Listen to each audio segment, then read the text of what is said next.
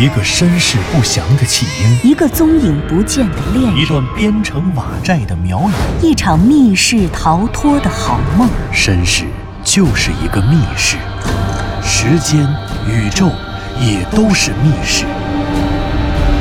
既然逃出去了，就别再回来，再回来。请听长篇小说《望山没有南风向》第一百二十二集。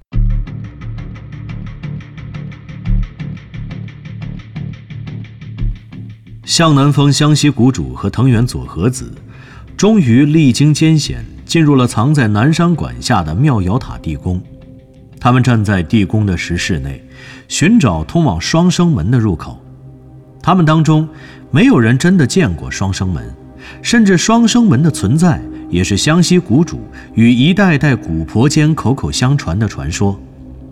不过，所有人都坚信双生门的存在，或许也知道双生门的存在，才能够解释此前发生的事情。他将他们所处的这个现实世界与苗国所统治的世界时空相连，也将向南风与归路遥的命运连在了一起，相与为一，从此再也无法分开。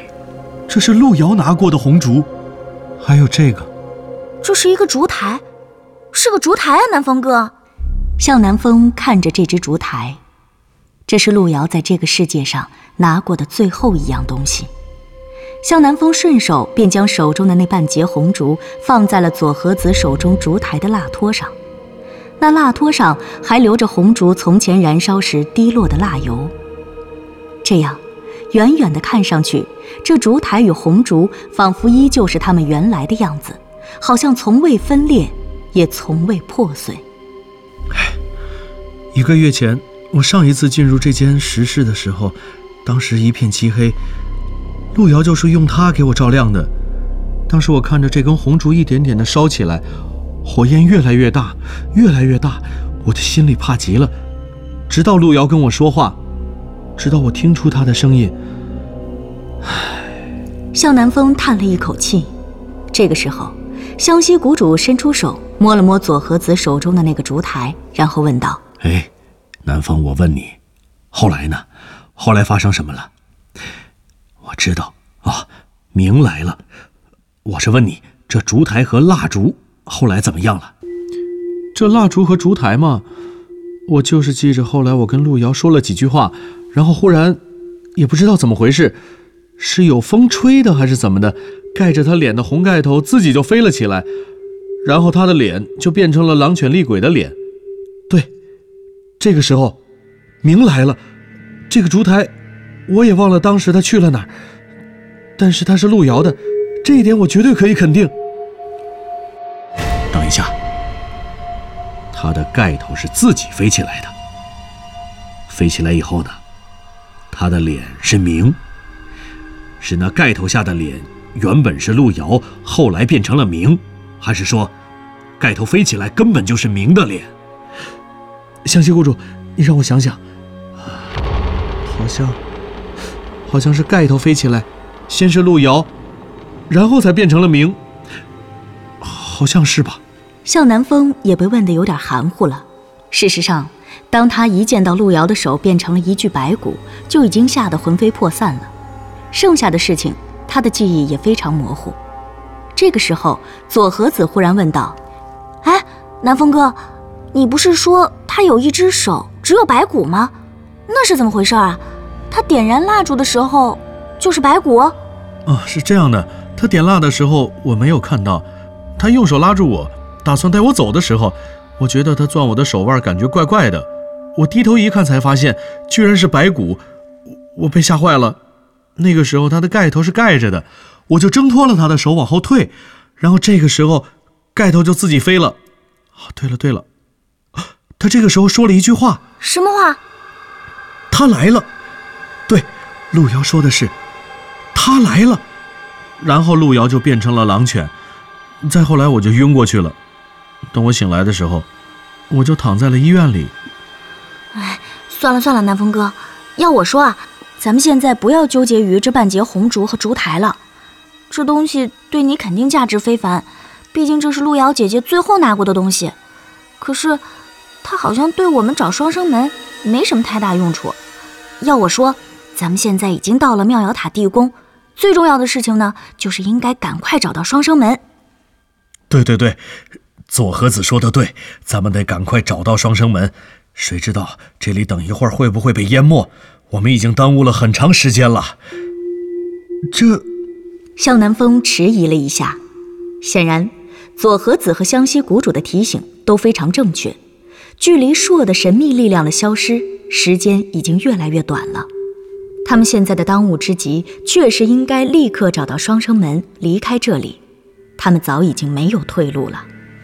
可是向南风的心中却隐隐的有个念头，他总觉得这红烛和烛台不仅仅是个对他而言借以思念路遥的信物，只是他们究竟是什么，究竟预示着什么，又是否真的暗藏了什么线索，他一时也想不清楚。于是，向南风将红烛和烛台包在了背包的侧面口袋中，也立刻加入了寻找双生门的行列。妙瑶塔地宫的石室中央。石室的四壁、天花板、地面，全都用非常厚重的石砖铺设而成。他们三个人头上的三个光源，如同是暗夜时城市广场上射出的照亮城市的霓虹光柱，在反复的扫动中，将石室里照得如白昼一般。然而，令人匪夷所思的是，但凡是头灯的光线所照亮的地方，看起来都不可能有任何一条通道能将这里与外界相连。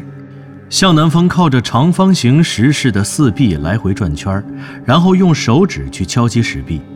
他想试试石壁上是否能有一些声音的变化，从而判断哪一堵墙的背后可能是空的。不过他敲了半天，手都敲疼了，也没敲出哪一堵像是空的。我晕，这怎么哪一堵墙敲着都一样啊？我这手都快要敲断了。南风哥。这里不会就是个死牢吧？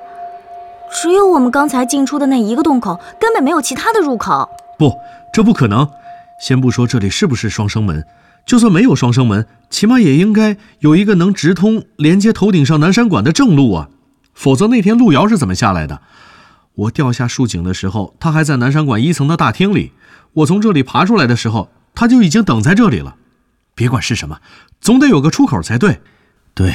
南风说的对，而且不只是一个出入口，得是两个，一个是通往南山馆的，还有一个就是双生门。可是师兄，你总说双生门，双生门，双生门长什么样啊？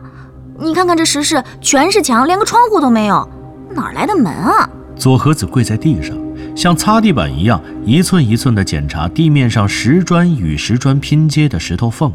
他一边找一边发愁。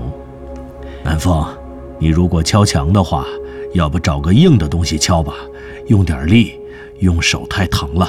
而且这些砖看样子非常厚实，就算砖的背后是空的，是另一间石室，你用手敲，怕也是敲不出来的。哦，好吧，湘西谷主，那那就换个家伙。向南风一边说，一边蹲了下来，他挽起自己左腿的裤管。从里面的绑腿上拽出了一把户外战斧。最近这段时间，向南风的右腿总是绑着那把丛林刀。今天出门前，他特意在左腿上绑了个户外战斧。他一直还比较喜欢户外运动，所以这些装备从前就配了不少。这下，这把战斧正好派上用场。嘿，南风哥，这个行啊，这个劲儿大。哎，等会儿你要是把四壁都敲完了，也帮我敲敲地面。好，放心吧。向南风围着石室的四壁用战斧敲了一圈，可是却发现四壁的回音与之前用手敲时没有区别，好像完全感觉不到有什么特殊的变化。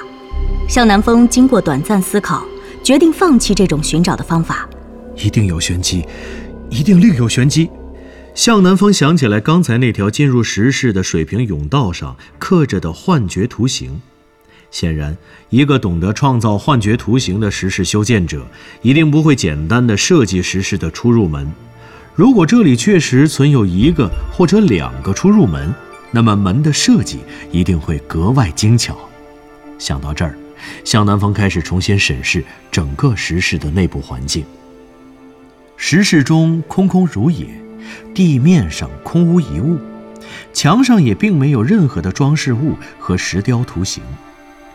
如果说到不一样的地方，唯一的特点便是在长方形石室的四个角落里，分别放置了四个大约半人多高的鎏金铜灯台。这些灯台跟路遥最后拿过的那个龙泉窑的烛台不同，这些灯台很大，它们是放置在地上的，不可移动的灯台，就像是北京故宫太和殿中皇帝龙椅外两侧各放着一只的。铜胎掐丝珐琅仙鹤灯盏那样的放在地上的灯台，石室中的这四只灯台材质造型都一模一样。向南风走进其中的一个灯台，仔细观看，灯台表面没有任何的纹饰文字，摸起来光滑圆润。整个灯台除了铜鎏金的工艺之外，似乎看不出其他的工艺和纹饰特征。铜鎏金是一种古老的传统工艺。古代又称作火镀金、汞镀金和混汞法，主要是将金和水银，也就是汞，合成金汞漆，然后把金汞漆按图案或者是要求涂抹到器物上，再进行烘烤，使金汞漆中的汞蒸发掉，这样金就牢固地附着在器物的表面。而在具体的制作中，器物通常会经过好几次同样的工序，以增加鎏金的工艺效果。铜鎏金的工艺在明清时更多的常见于佛像的制作，特别是藏式佛像的制作。事实上，用铜或者铜鎏金的方式做灯台这样的器物更多见于汉代，明代以后实在并不常见。而且这四只一组的灯台，只是上面一个圆形灯托，底下一个圆形底托，底托大，灯托小，以增加灯台的稳定性。灯托和底托中间由一根细棍相连，整个器物的表面竟然没有任何的纹饰，实在是令人费解。因为通常来说，纹饰的制作难易的程度在很大程度上影响器物的造假和艺术水准。这件东西没有纹饰，而且设计格外简单，毫无特点。仅从造型上看，它应该非常廉价。可事实上，这样廉价的造型却被配上铜鎏金这样高级的工艺，给人的感觉就像是一辆拖拉机，却被装上了真皮座椅，甚至还安装了座椅电加热的功能一样，让人格外的感觉奇怪。令人奇怪的地方还不止于此，这四个灯台与以往向南风见过的灯台全都不一样，它和所有灯台有着至关重要的显著区别。而这个区别，甚至一度让向南风走近它，发现它的时候，质疑这究竟是不是灯台，还是什么其他的未知器物。因为这些所谓的灯台非常奇怪，在它们灯托的位置上，都只有一个直径大约十五厘米左右的圆盘，圆盘的中央却非常平整，什么都没有。但显然，这个地方应该有一根铜刺，铜刺径直向上，是用来插入蜡烛的，固定蜡烛的。这些灯台却没有这根铜刺，而在整个圆形灯托的表面，全都留下了大量黑色的燃烧遗留的炭黑。显然，曾经有东西在这里猛烈的燃烧，但是它们显然不是蜡烛。这，这究竟是怎么回事？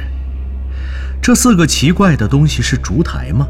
如果它们确实是烛台，为什么烛台的中央没有固定蜡烛的铜刺？没有铜刺，蜡烛是如何固定在这里的？如果它的燃料不是蜡烛，而是油，为什么铜盘中没有油燃烧过的痕迹呢？难道这铜盘是用来烧炭的吗？可问题是，这明明就应该是灯台，它放在石室的四角就应该是照明用的。可照明用的灯台不用蜡烛，不用油，而用炭，这实在是令人匪夷所思。向南风走到其中一个灯台前，他握住灯台的铜柄，用力往上一提，灯台便被他提了起来。向南风将它上下对调，然后放在地上。果然，向南风的直觉有了不小的收获，还真的发现了什么。烛台的底托直径大约有三十厘米，因为是纯铜打造，用料实在，所以非常沉。底托外圈有三个高起来的底足，这种设计暴露了它的年代，这是比较典型的明代木底托的设计风格。底托的内壁是凹进去的，并没有鎏金，而且布满了一层很厚的绿色铜锈。在绿色的铜锈中间，隐隐约约的有一行小字。字，有字。喂喂喂，湘西谷主左和子，你们快过来看，这里有字。啊，字？哪里？哪里有字？湘西谷主和左和子听到了向南风的话，立刻跑了过来。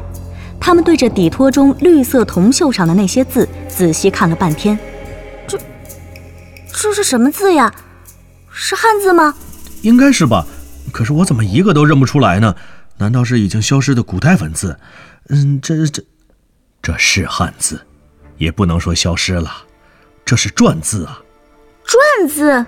对，这篆字是大篆、小篆的统称，也叫篆书。大篆呢？指的就是甲骨文、金文、咒文。咒文呢，指的就是先秦的文书，还有六国文字。六国是指齐、楚、燕、韩、赵、魏。在中国秦朝建立之前，有个东周。东周分为春秋和战国。战国时代有战国七雄，就是战国时七个比较强的国家。你们日本不是也有战国时代吗？嗯。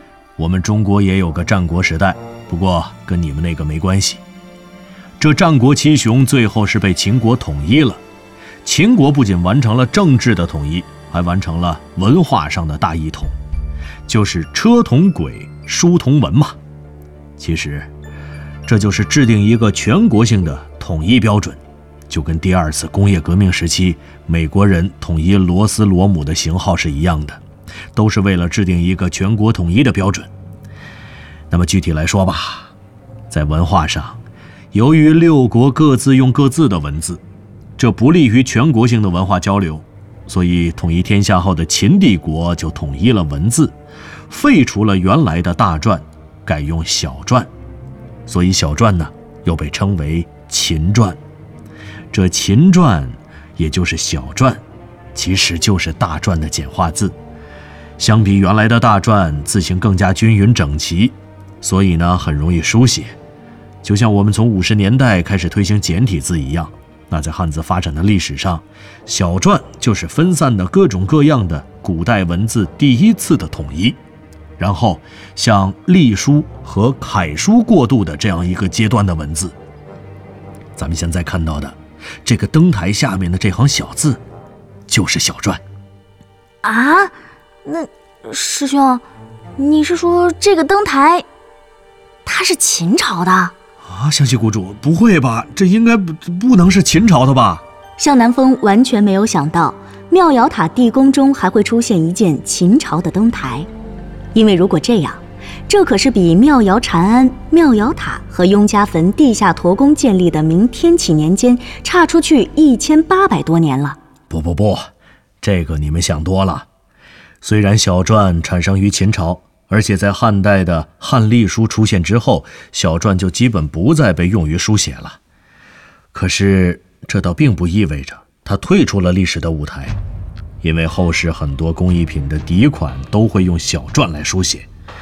比如我们看很多明清官窑的瓷器，底款上写着“康熙年制”“乾隆年制”等等，这些字也经常是用小篆写的。所以啊。这倒不能作为判断这四个登台时代的证据。哦，那师兄，这上面刻的字，这行小字写的什么呀？左和子点了点头，他仔细看着铜鎏金灯台底托上的小篆，虽然他一个都不认识，但是仍旧一丝不苟地看着。一、二、三、四、五，五个字，师兄。嗯。后三个字倒是好认，就是这前两个嘛，是聂，不不不不，是赢，咦，不对，啊，我知道了，寻，是个“寻”字。那这个字呢？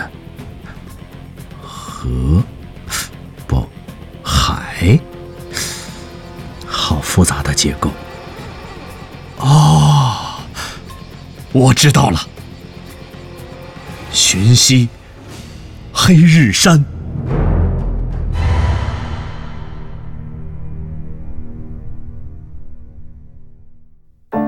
您刚刚听到的是长篇小说《望山没有南方向》，作者刘迪川，演播杨静、田龙，配乐合成杨琛，制作人李晓东，监制全胜。